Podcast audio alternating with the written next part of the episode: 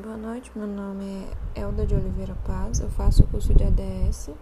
A minha expectativa quanto ao curso é conseguir aprender de forma adequada, tirar todo o proveito que eu posso, né, de todas as matérias, conseguir não ficar de, muito de dependência e me formar no prazo definido é, a escolha do curso foi por ser na área de TI e ser em Paracatu, também por ser uma federal.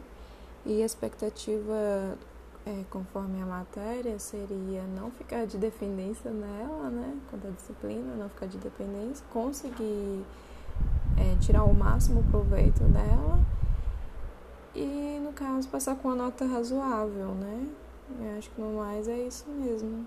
Obrigada. Tchau, tchau.